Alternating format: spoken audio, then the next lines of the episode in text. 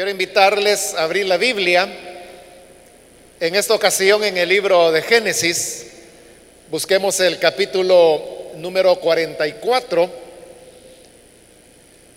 perdón, 49, que es donde vamos a leer la palabra del Señor.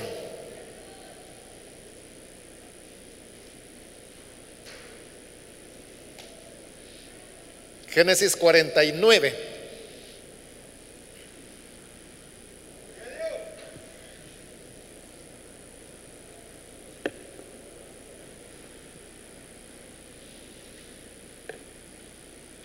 Dice la Sagrada Escritura en el libro de Génesis capítulo 49, los versículos 3 y 4, Rubén, tú eres mi primogénito, mi fortaleza y el principio de mi vigor, principal en dignidad principal en poder, impetuoso como las aguas, no serás el principal. Por cuanto subiste al lecho de tu padre, entonces te envileciste subiendo a mi estrado. Solamente eso leemos, hermanos. Pueden tomar sus asientos, por favor.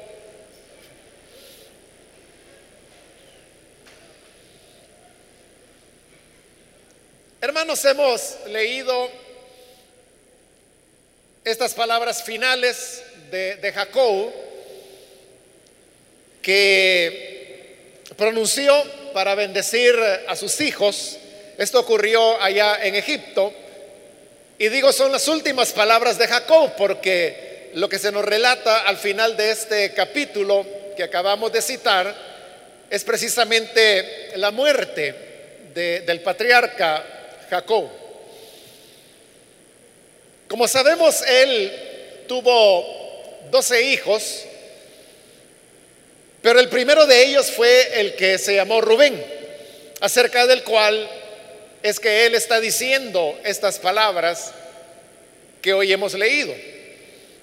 En la época, y principalmente entre los patriarcas, era muy importante el tema del primer hijo. Porque a este es al que se le llamaba primogénito. Pero hay que tener cuidado porque hay un error que se comete con bastante frecuencia.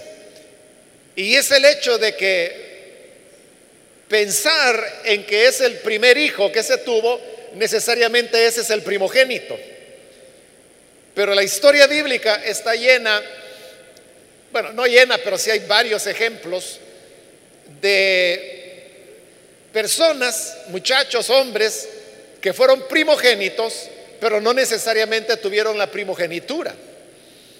Es decir, que el primer hijo que nacía era el que podría convertirse en primogénito. La mayor parte de veces así era.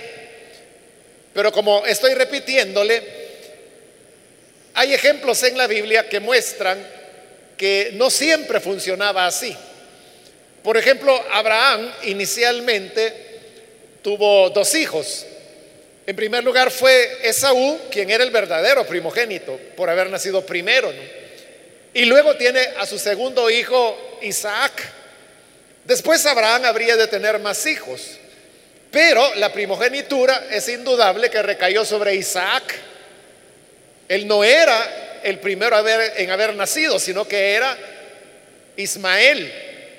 Pero la elección de Dios había determinado que la primogenitura cayera sobre Isaac. Lo mismo ocurre en el caso de Jacob, que es de quien estamos hablando ahora.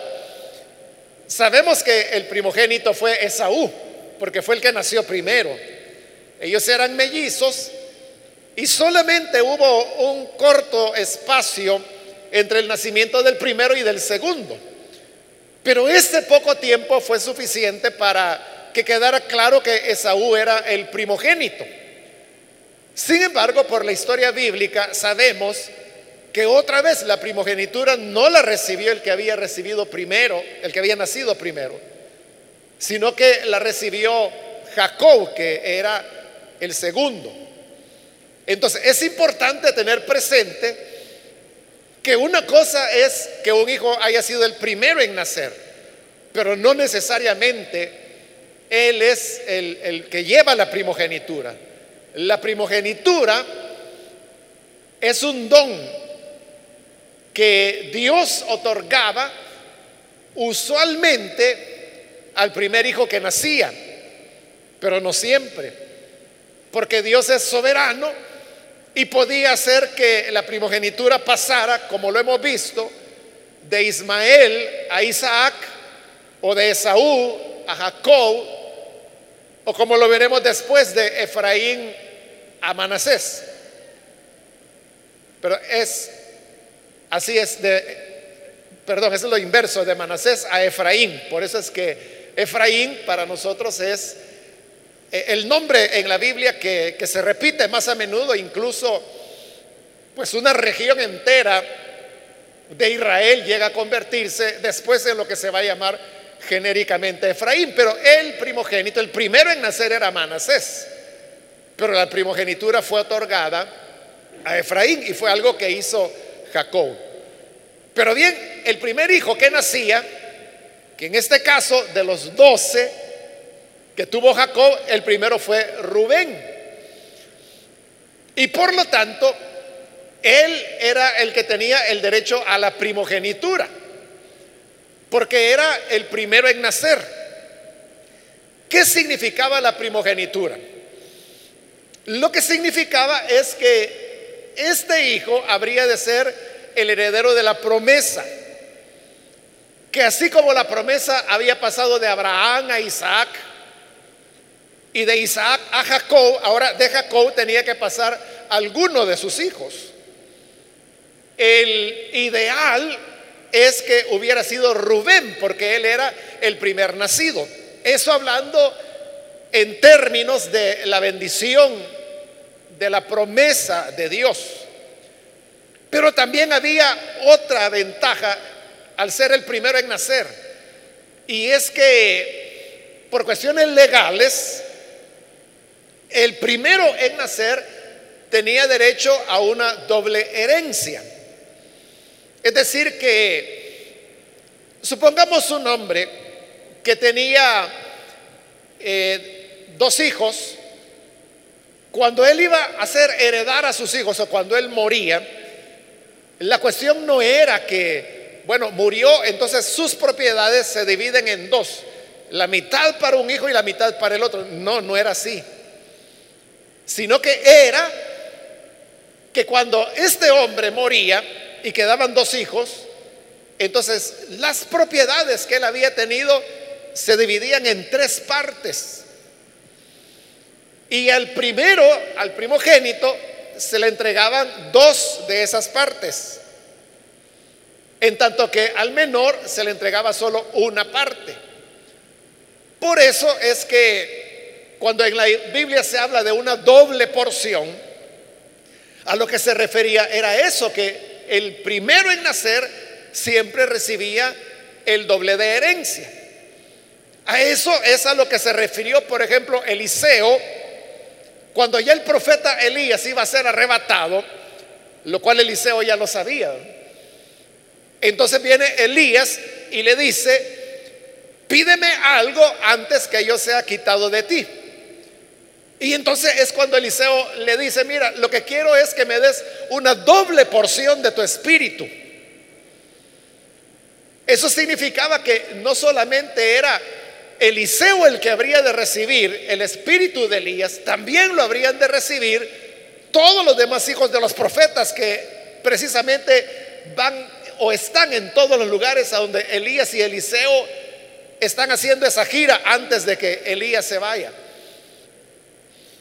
Entonces, Elías le dice, bueno, eso es algo difícil, pero si tú me des en el momento cuando yo sea arrebatado, entonces lo recibirás. Y efectivamente así fue. Eliseo vio, contempló cuando su señor Elías es arrebatado en un torbellino y entonces una doble porción del espíritu de Elías vino sobre él. Esto no significa que Eliseo era el doble de poderoso de Elías, como uno pudiera entenderlo. Lo que sí significa es que Elías lo tomaba como primogénito, aunque ni era hijo de él, ¿no? Pero como le he dicho, la primogenitura es un don que Dios la da a quien él quiere. Entonces decidió dársela a Eliseo. Entonces Eliseo tenía el doble del espíritu que los otros hijos de los profetas recibieron. Eso es lo que significa. Entonces, por ser Rubén el primero en nacer, a él le iba a tocar el doble de herencia el día que su papá faltare. Y por eso es que el primogénito o el primero en nacer era alguien que tenía muchos privilegios. De esos privilegios es que Jacob está hablando acá en el versículo 3. Ahí él menciona por lo menos cinco privilegios que Rubén tenía. Veamos el versículo 3, dice, Rubén, número uno, tú eres mi primogénito. Y acabo de explicar todas las bendiciones que significaba ser el primero en haber nacido de un padre. Número dos, dice, mi fortaleza. Al primer hijo nacido se le veía como la fortaleza del padre, precisamente por eso, porque era el mayor de sus hermanos. Y por lo tanto, el que se iba a convertir en hombre antes que sus demás hermanos, y volviéndose hombre sería fuerte y de esa manera sería un apoyo para su padre. Por eso es que Jacob, nada menos que Jacob, el hombre de Dios, el patriarca, el que fue llamado Israel y del cual nacen las doce tribus, es que él está llamando a Rubén mi fortaleza por ser su primer hijo. Tres, dice el, mismo versículo, el principio de mi vigor. Se le llamaba así el principio de mi vigor porque era el primer hijo que Jacob había engendrado. Es decir, cuando Jacob todavía era bastante joven y por lo tanto él estaba en toda su fuerza física, en pleno uso de sus facultades físicas, mentales, anatómicas. Y por eso es que al primer hijo se le consideraba, como él lo dice, el principio de su vigor. Vigor que luego habría de extenderse a su segundo, tercero, cuarto, quinto, hasta llegar al décimo segundo hijo. Pero él era el primero, entonces era eh, el inicio de su vigor. Es decir, como aquel obrero que comienza a trabajar siendo joven y siendo joven precisamente tiene tal vigor que hace la obra bien hecha y la hace rápido. En la medida que los años van pasando, la persona puede tener mucha más experiencia, mucha más habilidad, pero va perdiendo fuerza, va perdiendo velocidad. En ese sentido es que Rubén era el principio del vigor de Jacob porque lo había engendrado cuando él todavía era muy joven. En cuarto lugar, dice principal en dignidad, porque socialmente así se interpretaba que el hijo mayor era el más importante, es al que se le daba mayor respeto, mayor dignidad, mayor reconocimiento social, porque era todo esto que se está diciendo, la fortaleza de su padre, su hijo mayor, el heredero mayoritario, el que habría de continuar en la jefatura de la familia. Y por eso es que socialmente tenía más dignidad. Y luego, en quinto lugar, dice principal en poder. Porque también el primer hijo nacido era el que tenía autoridad sobre sus hermanos. En el caso de Rubén, él era el mayor de doce hermanos. Y por eso es que adelante en la vida cuando los hermanos de José desarrollan un rechazo y un odio hacia él, entonces planean matarlo. Pero Rubén, como es el primogénito, y tal como lo está diciendo su padre aquí, él es el principal en poder. Entonces él ya había pensado dentro de sí, él sabía que sus hermanos querían matar a José. Pero entonces él dijo, bueno, yo le voy a dejar estar, pero en la primera oportunidad que tenga, yo voy a sacar al muchacho para que se vaya, que se regrese con papá. O sea, esa era la idea que Rubén tenía, pero en un momento que él no estaba, es cuando se da la situación en que los hermanos dicen, no, en lugar de matarlo, con lo cual no ganamos nada, mejor vendámoslo como esclavo. Así nos quedan unas moneditas y de todas maneras nos deshacemos de él. Así es como lo venden por, por esclavo. Cuando Rubén regresa, José ya no está. Y entonces es cuando él se desespera porque cree que lo han matado. Y le dice, pero qué barbaridad, ¿qué han hecho? ¿A dónde está el muchacho? Pero Rubén hace eso porque él es el primero en haber nacido y por ser el mayor, como dice acá, es el principal en poder. Él sabía que tenía esa autoridad. He hecho, hermanos, este resumen de estas palabras de Jacob para que podamos comprender todos los privilegios que rodearon la vida de Rubén. Es decir, era un muchacho que tenía el futuro por delante. Tenía todo asegurado. Era aprobado socialmente. Incluso hablando económicamente, su futuro estaba asegurado porque él iba a recibir el doble de la herencia que sus hermanos pudieran recibir. Pero, aquí viene el pero, sucede que Rubén fue un muchacho, como Jacob lo va a decir ahí, impetuoso.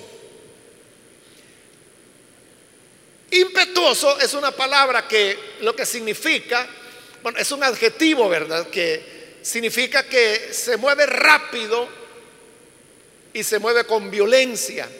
Jacob aquí lo compara con el agua. Versículo 4 dice, impetuoso como las aguas. Cuando se desborda un río, por ejemplo, el agua corre rápido y corre violentamente. Por eso es que las aguas son impetuosas. Eso era Rubén. Eso nos habla de la personalidad de Rubén. Rubén no era como Jacob, su padre. Porque recordemos que Jacob en su juventud es descrito como un muchacho que no salía de casa. A diferencia de su hermano Esaú, que Esaú solo vagando pasaba. Ese solo andaba en el campo cazando y por eso es que Isaac tenía una preferencia hacia Esaú, porque como Esaú andaba cazando, le traía presas, animalitos que había cazado, a su papá se las cocinaba. Entonces Isaac estaba bien contento con Esaú, porque era el que le traía para comer. O sea, no que él tuviera necesidad porque Isaac era millonario, ¿verdad? Había heredado todo de Abraham. Pero era como un gusto que su hijo le daba. En cambio, Jacob, ahí el libro de Génesis lo que dice es que él era varón de tiendas, dice. Es decir, que él era, como decimos acá en El Salvador, ¿verdad? Casero. Él solo pasaba metido en la cocina con la mamá. Por eso recuerde cuando por primera vez Esaú desprecia la primogenitura y se le entrega a Jacob. ¿Qué estaba haciendo Jacob? Estaba cocinando. Eso habla del carácter de Jacob. Él era alguien que pasaba en la casa y pasaba tanto en la casa con la mamá que había aprendido a cocinar. Y cocinaba muy bien porque cuando Esaú, su hermano, sintió el olor del guiso que él estaba haciendo, le dijo, mira, dame que si no me das, me muero.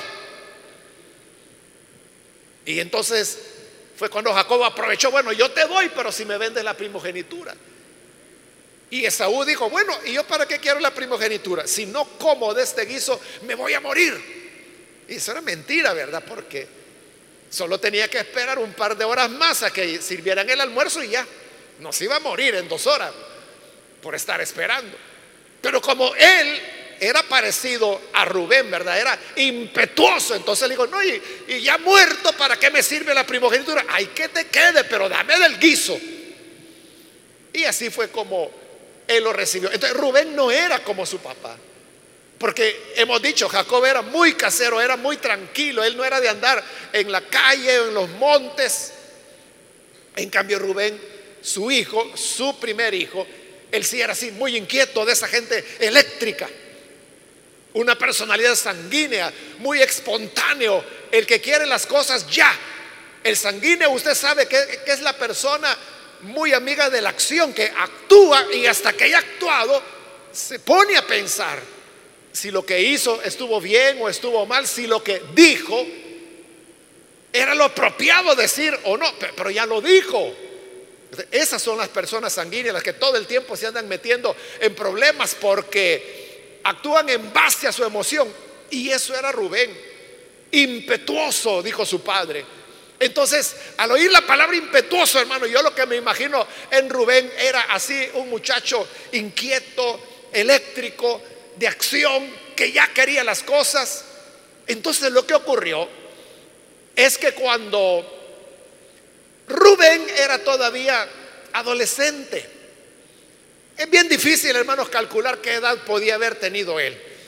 Pero una cosa es segura, porque la Biblia da los datos, y es que cuando ellos volvieron como familia de Padán Arán a la tierra de Canaán, es seguro, máximo en ese momento, Rubén lo que tenía era 13 años de edad. Era un niñito, ¿verdad? Pero ya entrando en la adolescencia. Y luego el incidente que se dio, que es que él se acostó con una de las esposas de su padre, no hay una referencia en la Biblia de cuándo pudo haber ocurrido. Pero si uno dijera, eso fue un año después de haber llegado, entonces Rubén tenía 14 años. Si uno dice fue dos años después, entonces Rubén tenía 15. Y así uno puede ir añadiendo. Pero entonces uno diría, tratando de ser generosos con el tiempo, que Rubén lo que tenía era como sus 16, 17 años cuando eso ocurrió. ¿Y qué fue lo que ocurrió? Bueno, su papá, Jacob, tenía dos esposas y dos concubinas. Una de las esposas era la mamá de Rubén, la que se llamaba Lea. Pero también su papá tenía otras dos concubinas, una de las cuales se llamaba Bilja. Entonces sucede que este Rubén, como era impetuoso y era así todo agitado, le llamó la atención Vilja. Él sabía que era una de las mujeres de su padre. Pero como él era de esa gente, le decía que primero hace las cosas y después las piensa. Entonces él comenzó a pensar en Vilja. No que estuviera enamorado de ella, no. O sea, si él era un niño, como hemos dicho, siendo generoso, ¿verdad? Tenía 16, 17 años, pudo ser menos. Él estaba, hermanos, en, la, en, su pura adolescencia, en, el vigor de toda su fuerza, cuando los niveles hormonales se, se disparan, y él simplemente lo que había visto en Vilja era un cuerpo. Le vio las piernas, le vio las caderas, qué sé yo. Pero la cuestión es que él comenzó a codiciarla. Y él comenzó a pensar en la manera cómo hacer para acostarse con ella. Este pensamiento que Rubén estaba teniendo era totalmente ofensivo en, en todos los puntos de vista. Porque se consideraba un irrespeto absoluto hacia su padre, que es exactamente lo que Jacob dirá aquí. Le dice, subiste al lecho de tu padre te envileciste subiendo a mi estrado. Es decir, él se volvió vil, pero no solo a los ojos de su padre, que es quien está diciendo esto. Se volvió vil a los ojos de sus hermanos, de la sociedad, de la comunidad, porque socialmente esto no era aceptado. Se consideraba una falta de respeto absoluta. Pero viene Rubén y lo hace. Uno quizás se pone a pensar, bueno, y Vilja, que era la esposa de, o la concubina de, Jacob, uno diría, ¿y, ¿y por qué no hizo nada? Si ella tampoco era una viejita, ¿verdad? Ni siquiera una señora, también estaba joven. Porque ahí, como le digo, estamos recién llegados de regreso a la, a la tierra de Canaán. en realidad todos están jóvenes. Pero al fin y al cabo, por joven que Vilja hubiera sido, era mayor que Rubén. Entonces uno dice, bueno, ¿y ella por qué no dijo nada? Es porque esa era la cultura en la época. La mujer realmente nunca decía nada, porque culturalmente no se le aceptaba. Entonces, lo que era aceptado culturalmente, y usted sabe que las costumbres culturales van siendo absorbidas por las personas, incluso si esas personas son las afectadas. Entonces, la mujer en la época sabía que ella solamente tenía un papel pasivo. Y prácticamente estaba para complacer los deseos masculinos. Por eso es que ella no dice nada. Y por eso usted también puede ver que nunca hay una palabra de condenación o de señalamiento hacia Vilja. Nadie dijo, qué barbaridad, cómo es que esta mujer se mete con un menor de edad y para colmo hijo de su esposo. O sea, no era hijo de ella, pero sí de, la, de una de las esposas de, de Jacob. Pero no hay esa mención. Toda la vergüenza cae sobre Rubén porque él era el hombre. Entonces Vilja no hizo nada porque en la cultura no hacían nada. Las personas se habían acostumbrado a ser así. Ahora es que las hermanas dicen, ay Dios, si yo hubiera estado en esa época, una buena tastaseada le hubiera dado a ese muchacho. Pero si usted hubiera estado en esa época, no pensara como piensa hoy. Pensara como pensaban ellas. Porque no había otra manera, porque esa era toda la enseñanza, la formación, la cultura. Así era. Entonces, aprovechándose de eso, viene Rubén y tiene relaciones con Bilja, la concubina de su padre. Cuando este hecho se relata en este libro de Génesis, capítulos antes de este, el relato es bien breve, es un solo versículo. Solamente dice que Rubén se acostó con Bilja, la mujer de Jacob, y Jacob dice, se enteró. Punto. Y no se vuelve a mencionar nada más. Es decir, que Jacob sí se dio cuenta. Pero no se nos dice que él haya hecho nada. O que haya dicho algo. Porque solo dice, lo supo Jacob. Punto. Y ahí terminó la historia. Y pasa a otros temas. Entonces uno podría decir, entonces Jacob fue un dejado. Quizás ella ni quería Vilja, entonces quizás pensó algo así como, bueno, ya que yo no la quiero, que la quiera mi hijo. No, lo que pasa es que este es el punto, hermano. Todo lo que el hombre hace, todo lo que el hombre siembra, lo cosecha. Lo que uno no sabe es cuándo llegará esa cosecha.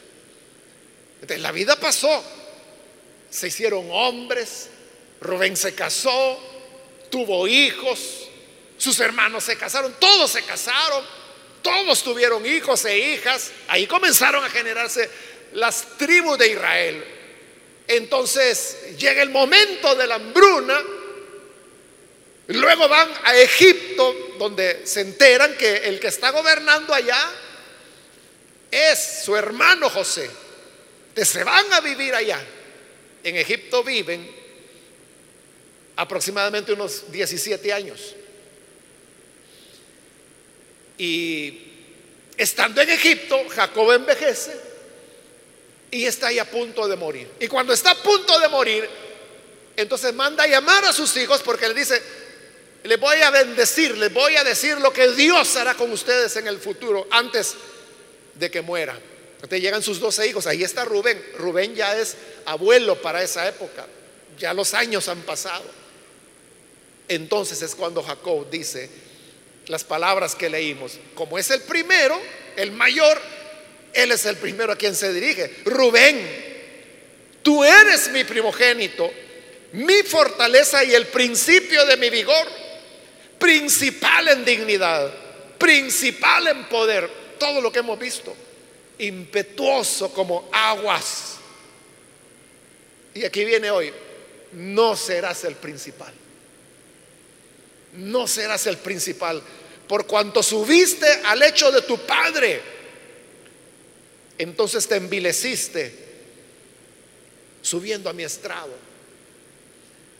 Años después, como le digo, cuando él ya era hombre, ya era abuelo. Si José, que era el penúltimo, ya era padre, en este momento, cuanto más Rubén, que era el primero, no habría de tener hijos y nietos ya. Pero cuando él pensó que las cosas habían quedado olvidadas y que lo ocurrido había sido cuestión, ahí ya casi cerca de 40 años, de que había ocurrido ese error. Entonces, hoy llega el momento de la cosecha. Y le dice, lo vas a perder todo. Y viene Jacob y le quita el derecho a la primogenitura. Y se lo va a entregar a José. Por eso es que los dos hijos de José, son tomados como hijos de Jacob, aunque realmente eran nietos, que es Efraín y Manasés. Por eso es que en todo el Antiguo Testamento usted va a encontrar que se menciona la tribu de Manasés, la tribu de Efraín. Nunca va a encontrar tribu de José, porque no fue a José quien se le dio tierra, se le dio a sus dos hijos porque Jacob desechó a Rubén, le quitó la primogenitura. Es decir, que por aquella locura, si usted quiere, de juventud, de adolescencia, cuando él estaba como muy encendido en su pasión, tan encendido que no reflexionó y se atrevió a acostarse con una de las mujeres de su padre él no sabía las repercusiones que eso traería. Y hoy, en el hecho de muerte de su padre, él se lo está diciendo. No vas a ser el principal. Le quitó la primogenitura. Y se le entregó a José, que era uno de los menores, ¿verdad? José era el penúltimo, el último era Benjamín. Porque siempre se llega a cosechar las malas actuaciones que se puedan hacer en la vida. Por eso, hermano, la lección que este pasaje nos deja es que nosotros no tenemos que ser impetuosos, no tenemos que dejarnos llevar por las primeras impresiones, no tenemos que dejarnos llevar por, por los deseos del momento o porque se dio la condición de algo, aquí voy yo a aprovechar. Ahí vas como red al matadero, dice el libro de Proverbios. De muchos actúan insensatamente, hacen locuras y por hacer esas locuras, por eso es que hay embarazos no deseados, niños y niñas que crecen en un hogar donde saben que su padre, su madre no, los quiere. A veces la mamá al pobre niño, la pobre niña le grita, lo golpea, lo maltrata. Porque dice, por tu culpa es que yo estoy con este hombre. ¿Qué culpa va a tener la niña? Ella fue la impetuosa o él fue el impetuoso o los dos. O aquel que teniendo oportunidad de tomar lo ajeno, lo toma y no lo piensa, no lo reflexiona. Creyendo que nadie se va a dar cuenta o justificándose en que, no, si esto todos lo hacen, ¿por qué no lo voy a hacer yo? Así como uno de estos funcionarios que cometió actos de corrupción, lo capturaron, lo condenaron, fue a la cárcel, hasta allá cumplió su pena, hasta allá salió. Pero estando en la cárcel, él fue entrevistado hace mm, tres años atrás, algo así. Y a mí me llamó la atención que cuando lo entrevistan a él, e-, él decía que lo que había ocurrido era una injusticia. Pero fíjese, interesante. Él no decía que era injusto que lo habían metido preso a él, a mí que no he hecho nada. Él no decía eso. Él lo que veía injusto es que decía, lo que yo hice lo han hecho otros y esos otros están libres y yo no. Entonces, para él no había injusticia en robar. O sea, él hizo todo, hizo lo que otros muchos hicieron también. Para él lo injusto era que él sí lo habían agarrado, que él sí estaba preso, pero los demás libres. Y ni siquiera sabemos quiénes puedan ser, ¿verdad? Porque como nunca fueron procesados, nunca se les investigó. imagínense a dónde llega el ser humano, ¿verdad? Que ve la oportunidad de tomar lo que no es de él y lo hace bajo la excusa de que todos lo hacen. Pero en eso él no ve nada malo. Lo malo es que me metan preso a mí, pero no a todos. Es decir, que si a él no lo hubieran metido preso, eso hubiera sido justo. ¿Y a dónde queda el robo, no? Que Dios nos ayude, hermanos, a ser templados, como dice la Escritura. Ese es un fruto del Espíritu, la templanza, que algunas versiones lo traducen como dominio propio. Eso es lo que necesitamos. Dominio propio. Y no dejarnos llevar por los impulsos. Esos impulsos impetuosos de Rubén, que lo llevaron a perder todo. Su dignidad, la fortaleza de su padre, el principio de su vigor, el principal en dignidad, o sea, todos estos cinco privilegios que mencionamos, todo lo perdió por andar de impetuoso. O como decimos en El Salvador, por andar de alebrestado. De que Dios nos guarde de ser así. Y que seamos más sabios, más cuidadosos, más reflexivos. Usemos más la cabeza, hermanos. Pensemos las consecuencias antes de hacerlo Valoremos. Todo tiene su tiempo en la vida. No tenemos que apresurar las cosas. Tranquilo, tranquila. Ya llegará el momento para cada situación. Pero que sea el momento cuando el Señor lo indique. Vamos a cerrar nuestros ojos y quiero antes de orar invitar si hay con nosotros amigos o amigas que todavía no han recibido al Señor Jesús como Salvador pero usted ha escuchado la palabra y hoy usted necesita venir para creer en Jesús como su Salvador. Entonces yo invito a las personas que así desean hacerlo, por favor póngase en pie en el lugar donde se encuentra, con toda confianza, puede ponerse en pie para que oremos por usted. Cualquier amigo o amiga que hoy necesita entregar su vida al Señor porque a lo mejor su vida está fuera de control también. Y usted se deja llevar por impulsos, por emociones del momento. Y eso trae repercusiones graves. Pero hay alguien que necesita hoy creer en Jesús. Póngase en pie. Antes que lo vaya a perder todo, mejor reciba a Jesús para que Él le guarde. ¿Hay alguna persona? Puede ponerse en pie. Y vamos a orar por usted. O si hay algún hermano que necesita reconciliarse. Si usted se desvió precisamente por ser impetuoso, hoy es el momento para volver al Hijo de Dios reconciliarse con Él e iniciar una nueva etapa en su vida. ¿Hay alguien que lo hace? Póngase en pie. Ahí en el lugar donde está solo, póngase en pie y con gusto vamos a orar por usted. Hágalo ahora mismo, porque vamos a orar, a hacer la oración. Aquí hay una persona, Dios la bendiga. Alguien más que necesita hacerlo, puede ponerse en pie también. Y vamos a orar por usted.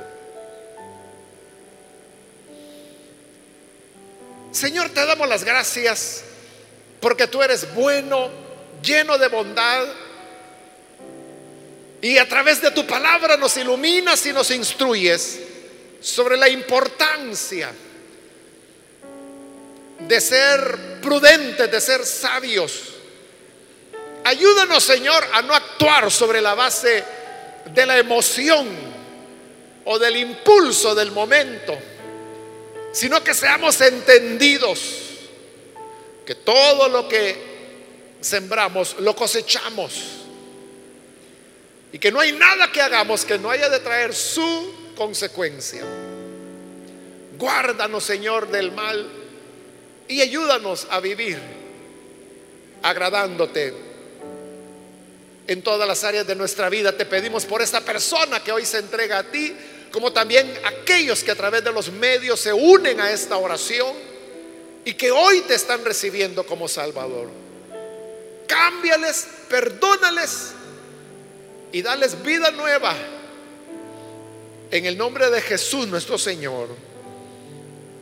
Amén.